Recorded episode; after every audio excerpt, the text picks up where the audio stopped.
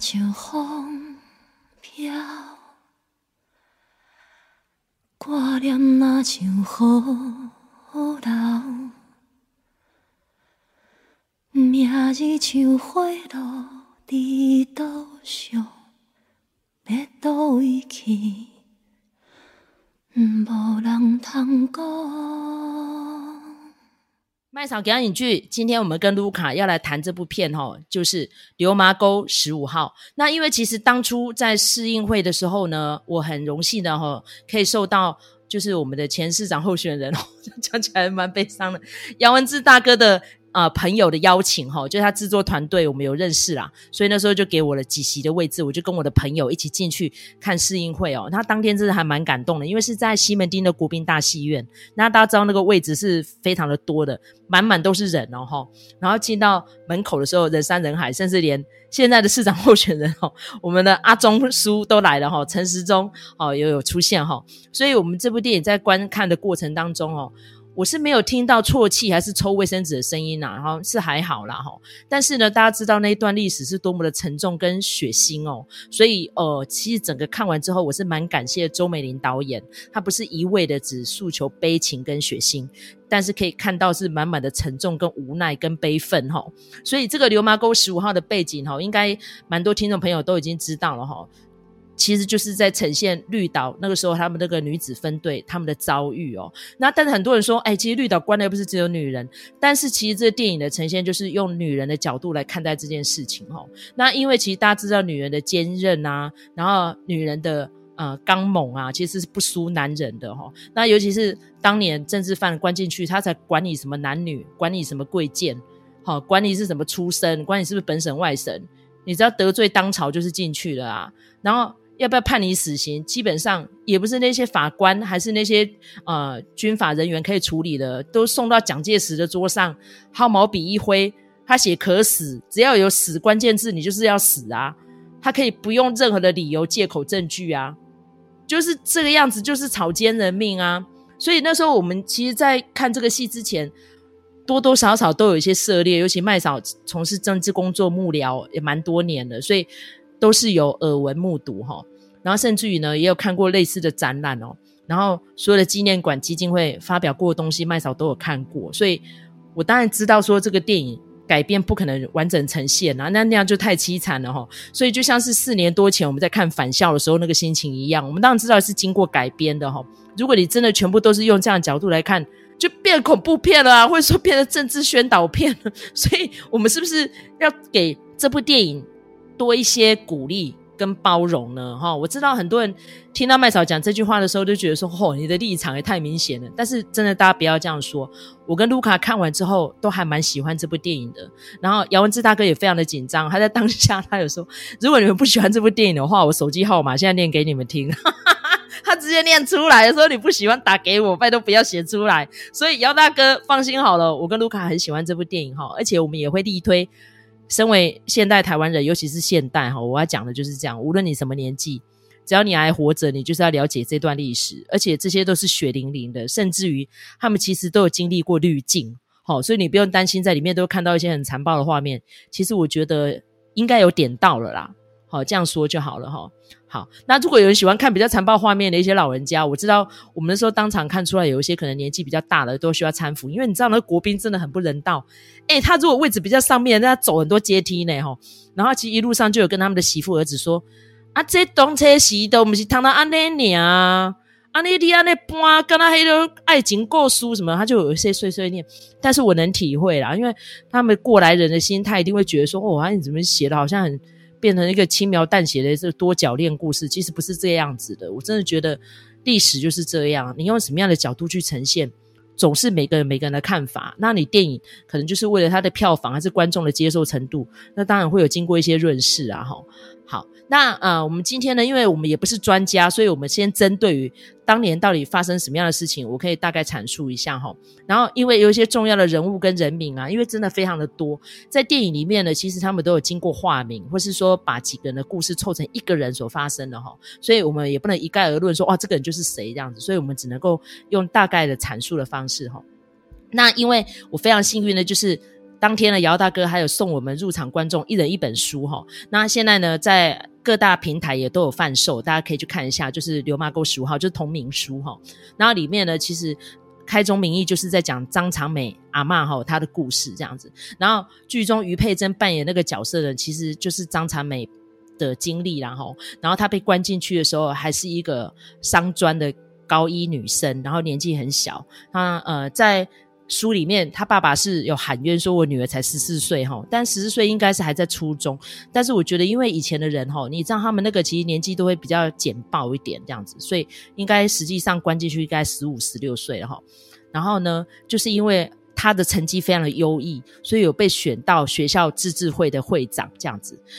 因为他说他们那时候可以有办法受到高等教育的女生真的不多，所以他就是很受注目，然后同学校的男生都很喜欢他这样子哈。那因为他们那时候才刚经历过日治嘛，所以他的名字叫富美口，就是富美子。那因为他成绩很好，所以后来就变成用汉语名字叫呃长美好进去读书，然后最后就是他们学校的学生会的会长。哦，被抓进去的哈，所以他是匪谍。然后那个时候就把名册抄出来，就有张长美的名字。然后那时候因为他年纪很小，也不太懂，所以那个时候校长就说：“哦，诶，教官找你这样。”然后一进去呢，就开始问一些他完全搞不清楚的话。他说：“你加入了，你知道吗？”张长美就说：“我加入啊，就不是班长都会加入。”对啊，我有加入。他说：“你知道问题很严重吗？”他说：“现在马上就要把你从学校带离开，你要接受审判了。”所以他就莫名其妙才去上个学，然后第一堂课还没有开始就被塞进去侦讯车里面，然后就送到台北。诶，然后到了军法处之后，大家知道军法处在哪里嘛？对不对？就散在台北各地啦。吼，像呃，如果是刑场的话，是在六张里啊；军法处的话，就是现在那个邮政总局北门那边。吼，然后呢，也没有说清楚他到底加入了什么鬼东西。然后呢，宣判就做出来了，就直接十二年徒刑。诶。更可怕的是，马上就发监哦。那发监也没有通知父母说你的孩子因为涉及了什么东西，然后被发监关在这里，当天就进去监狱了。你能想象吗？距今还不满一百年的时候发生了这样的事情，然后这就是真实在张长美身上所发生的。所以其实现在麦嫂在讲是有点哽咽的状态。你能想象一个年纪还那么小的女孩子就经历了这样的事情，然后父母都不知道你人在哪里？然后最后足足已经入狱了半年多之后，他爸爸才哭着来找女儿，就说原来发生了这样的事情。他说全家都为了他天翻地覆哦，因为他是家里的长女哦，下面还有弟弟妹妹。他说全家人都不知道他是因为匪谍案被抓进来关，他明明才十几岁。然后他爸爸到处陈情哦，倾家荡产就想办法救女儿出来，但是都没有办法，因为他们那个时候出狱要保人，有保人之外呢，你还要给钱，给钱之外你还要抵押很多东西。然后国民党还会没收你的所有的资产哦，是这么可怕的哦。像呃，我要举一个例子，刚刚我跟卢卡在讲的时候，哈，卢卡也是蛮诧异的。我现在要谈的就是孤岩碧霞。那孤岩碧霞呢，因为她是鹿港辜家的一份子，哈，她是大媳妇。那呃，大家如果说讲鹿港辜家，只认识辜振甫嘛，但是你知道辜振甫那时候其实有个大哥，哈，叫辜岳甫，但是因为很年轻就往生了，哈，所以孤岩碧霞那时候守寡才二十三岁哦。结果呢，就是因为孤言碧霞非常的优秀，家里又有钱，所以呢，他就会组织一个沙龙，然后就收留一些文学志士在里面呃发表这样子。如果讲沙龙，大家都知道嘛，从法国兴起的嘛，对不对哈？然后等到辜岳甫往生之后，他还持续有在聚会。那讲到聚会，就是国民党最避讳的，他们觉得你们这些聚会就会读禁书，然后会有反叛思想，然后就会倾向共产党。结果最后呢，他就是被他女儿的钢琴老师吕霍吕赫若老师给牵连。那这个吕赫若呢，后来就逃到中国去了，在中国有发展了，因为没有办法嘛，留在台湾一定死啊哈。结果最后孤岩碧霞就是因为跟这个吕赫若有联络，然后有借了好像不知道多少钱的盘缠，因为我上网看到金额都不一，我看到有两百块的，两百块叫什么盘缠？孤岩碧霞这么有钱呢？反正就是一点点的钱，只是。他的那个算是被招的为一个车马费呢，就被国民党逮捕了，名下财产全部都被没收，而且更夸张的，就是他那时候只有从他先生往生之后分到一个高砂铁工厂，就只有这个铁工厂呢哦，把他没收改成监狱，然后就把孤岩碧霞关进去。所以你没收了人家财产，你还把人家的业主关进去，而且足足关五年哦。你看多可怜！你要想象他们家身世背景这么样的显赫，都会遇到这样的事情。然后更夸张的就是张长美有一阵子就是跟他关在同一间。他说他以前那个监狱，其实你现在如果去看我们台湾的监狱，当年那个是更凄惨的，那哪有什么洗手间，就是给你一人一个桶子这样子，就知道想象那个恶臭跟那个病菌，而且有的就是小孩子都关进去，就是父母都是政治犯，然后小孩在里面读读书。好，或者是说小孩子可能都是在妈妈肚子里面在那边生出来的，是这样子的哦。所以他说里面有一个小孩，就是父母都被判死刑之后，他说那小孩叫杨洋啊。然后那时候张长美看到他才五岁，就是父母都判死哦，在民国呃一他说是一九四九年跟一九五零年先后枪决，最后他就是给那个特务养大的，到十八岁知道父母身世之后就服毒自尽了。他说这样的故事比比皆是。然后更不用说，还有一个更凄惨的，就是丁窈窕哈。那时候我电影看完之后，我出来我就很愤慨，我说丁窈窕事情那么凄惨，竟然在电影后面尾声才播这么一点点。可是我也能想象啦，因为凄惨的事情真的是太多了。他就是被那个邮政局事件所牵连哈。然后那个牵连还有个更倒霉的人叫施水环，他只是被一个登徒子哈，一个姓王的人追求。那那时候他年纪还很轻哦，他就是高中刚毕业就。考上了邮局就开始工作读书。那施水环的背景蛮有意思的，就是他是施明德的。来，现在有两种说法了哈，有一个是说施水环跟施明德没有血缘关系，但是有另外一个是施水环的家书跟他们的族谱看，他是台南人，阿姨的父亲是施明德的阿公，哦。然后，所以就变成到底是不是呢？好，那因为我们都不是本村的，我们也不是他们家族的，我们在哦，所以就变成有两个版本呐，哈。好，那但是因为施水环会给后人呃这么多深深的印象，就是他写了非常多封的家书，然后都是一直跟妈妈说，我们要相信司法，法官是公正清明的，绝对会还我清白，我绝对没有参与叛乱，然后还对着未来有非常多的乐观期待哦。结果最后莫名其妙，他家书写了两年就被枪毙了。而且他死的时候也才二十出头，二十三岁，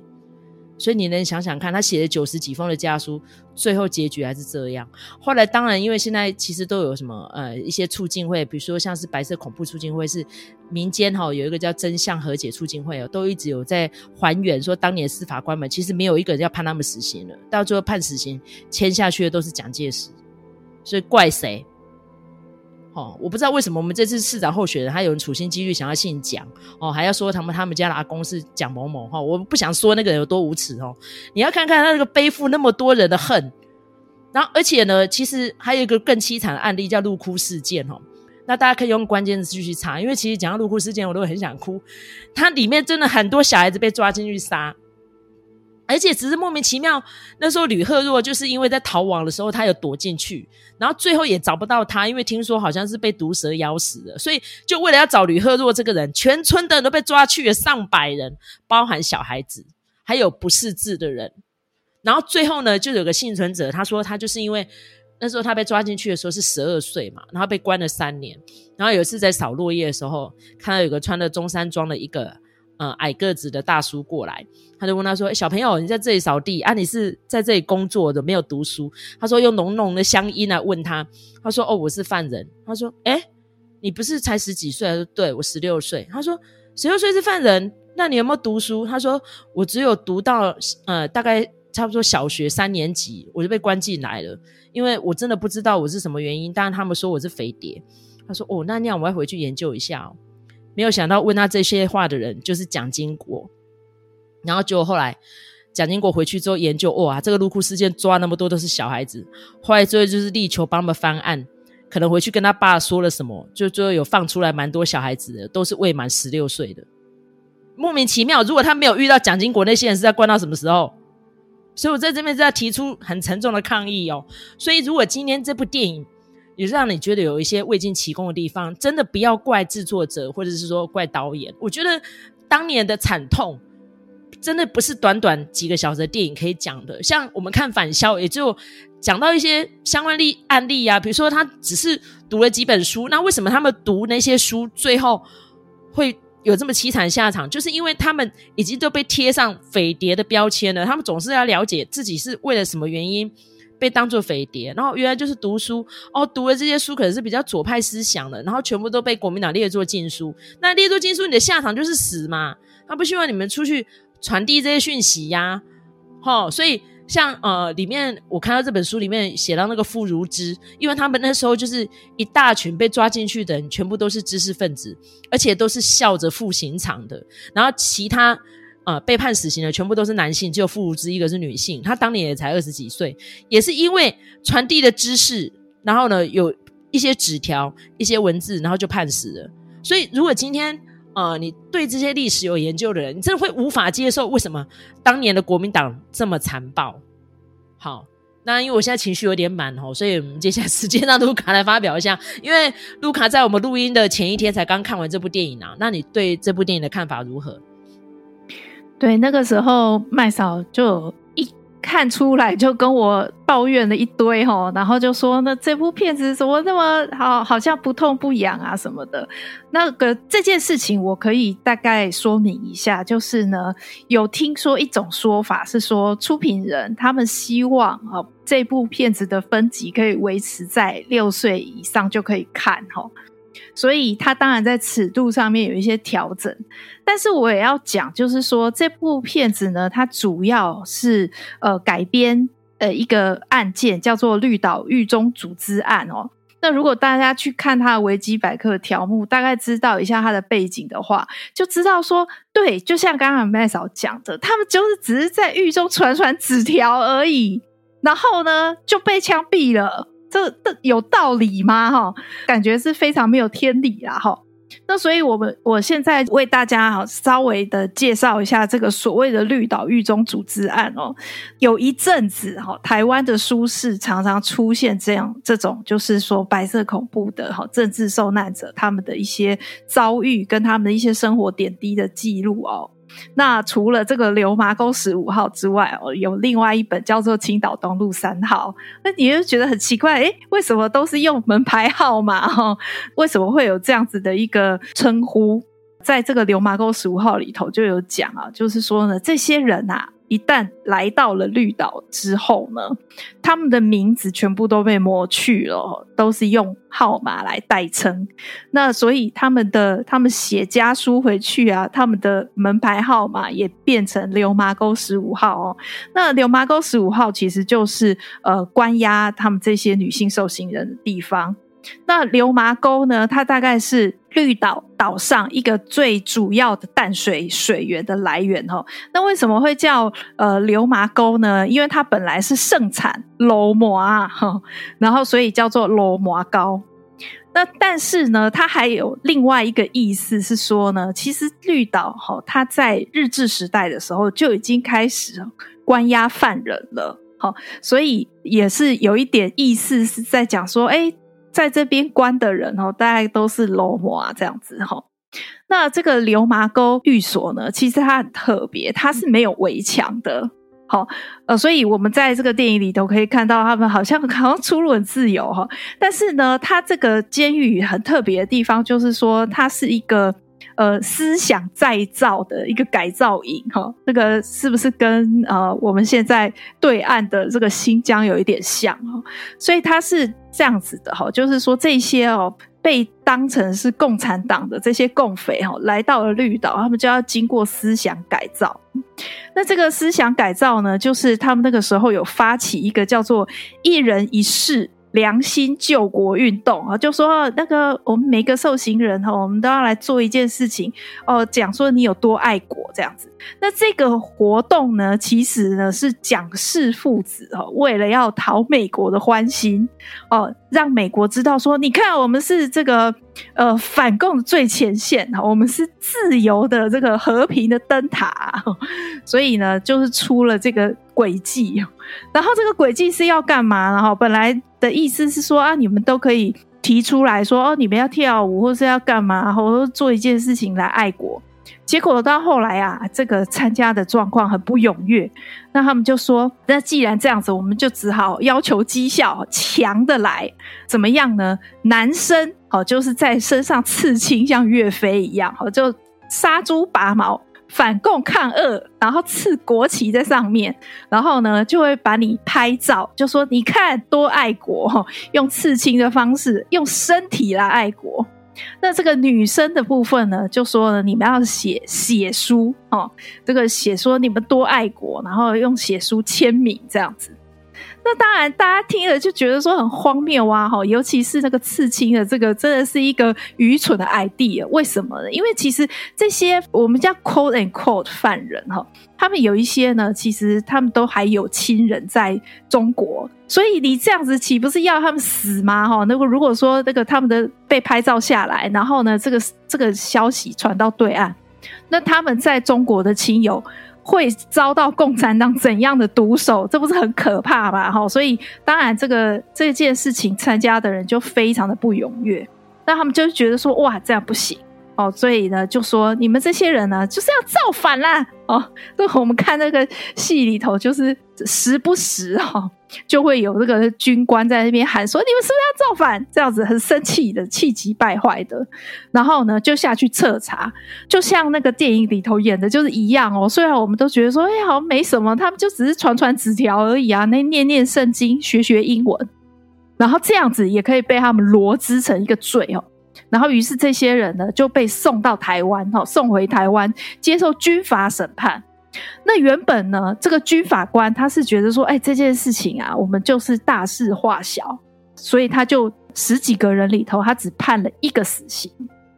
结果这件事情啊，被国防部跟总统府知道，那还得了？这这不不杀鸡儆猴是不可以的。所以他们就说，你们发回，好重审。哦，怎么会只有一个死刑而已？而叫他们多判几个人死啊？哈，所以就造就了这一批总共十几个人的枪决的这个要犯哦。说什么要犯？他们就是不过就是念念书而已啊！哈，而且呢，他们被关在绿岛的时候，这个绿岛当地的居民也是呢被告诫，就说你知道吗？他们这些人哦，比日本时代那些罗马还要可怕哦！的江洋大盗。哎，可是长期下下来相处下来，哈，绿岛的那个居民也觉得说不会啊，他们就是都是读书人呐，哈，那甚至是没有做过什么农事啊，哈，因为他们在这个关到关在绿岛的这些呃受刑人啊，他们蛮可怜的，他们不要负责种自己吃的东西，然后呢还要负责自己建围墙，把自己围起来，哦，你看这个就是在绿岛那种很。很贫瘠的地方，而且他们就说种菜的时候啊，一种就死掉了，因为那个地方盐分太高了，随便海风吹来，整个就不行，咪咪冒冒的，所以他们就很可怜。然后呢，他们还要养猪啊，猪呢，猪肉都是官兵在吃的，他们都吃不到。那所以刚才麦嫂也有讲到这一些哦，最后枪决的这些十几个人，他们就被称为是微笑死刑犯。好，这个在呃呃在电影里头其实也有呈现，所以我们就可以看到，就是说，呃，我觉得这部片子对我来说，我觉得它有一个地方处理的非常好，就是说语言的还原程度。那这件事情，其实我们不管是在讲台剧啊，或者是讲反正任何的作品的时候，其实我们都会提到这件事情。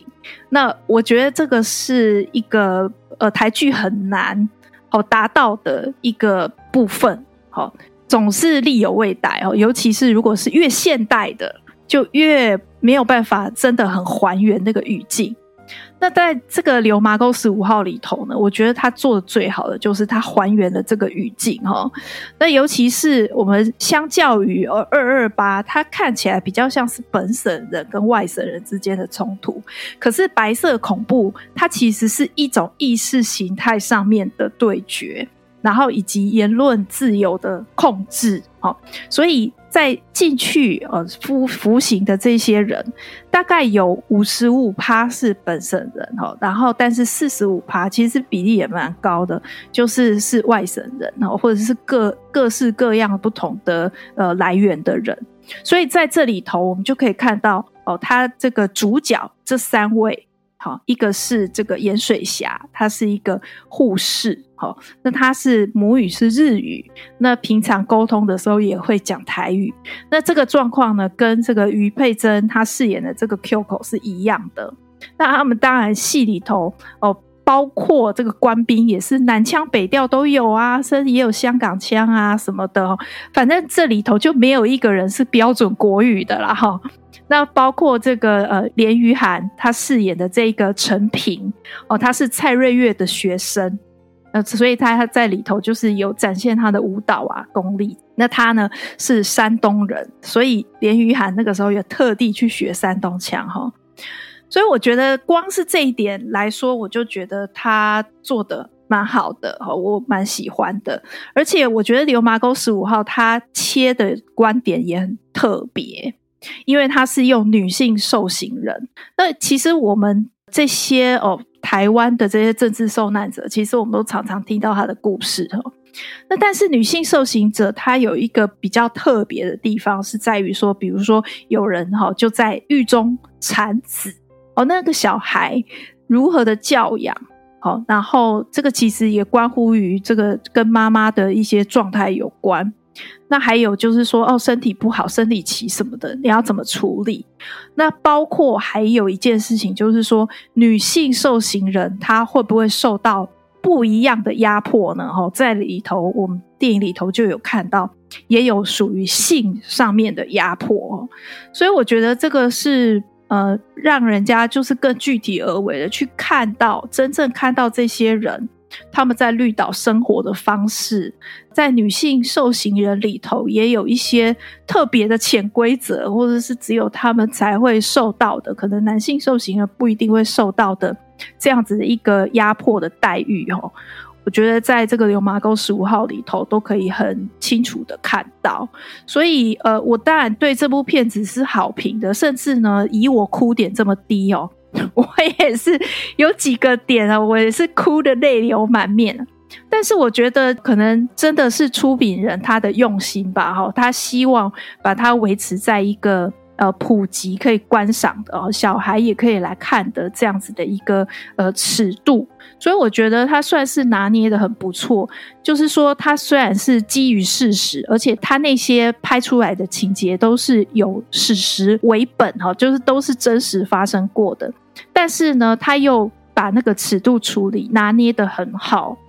那也可以让你看到，就是说，哎，这些人只是传传纸条而已，哎，到最后居然变成是一个大型的枪决案哦，所以就在这里头就可以看到，因为我看的这一场，姚文智也有来。呃，Q&A 啦，虽然他只讲短短讲了两段话而已，那他就有讲到说，他希望是直球对决哦，因为之前的比如说包括返校啊等等的哦，可能都是用一种比较隐晦的方式，然后包括这个最近要再重映的《背景城市》，可能都没有很直接的去讲到那个事件本身。那但是《刘麻沟十五号》呢，它是都是都有对应到真实事件的哦，那甚至在里头就是比如说蒋委员长哦，这个也是。全部就是完全是真名露出了，他也没有在怕你说什么影射来影射去的，没有，他就是直接告诉你说，对，就是这样。然后甚至最后片尾最后还把这个判决书当年的这些文书通通都让你看哦。所以我觉得就像这个姚文智讲的哦，小小的告白一下哦，其实二零一八年的选举我是投给他的哈，他是我的市长人选哈。那现在我们又要选新一届的市长了哈，那呃，我觉得在这个时间点哈，然后看到他当初承诺啊要退出政坛，诶，结果他做了这件事情，我觉得这也是非常有意义的。那而且我觉得《流麻沟十五号》他整个来说处理的算是可以说是四平八稳啊。那在四平八稳当中，其实也颇有一点文采。比如说画面的漂亮的程度啊，然后还有就是它这个，比如说绿岛的一些呃风光、地形、地貌，我觉得都处理得很不错，所以呃，我是还蛮推荐大家进去看的。它不会说教，好，然后也不会很凄苦，那就是它真实的呈现当时的事情。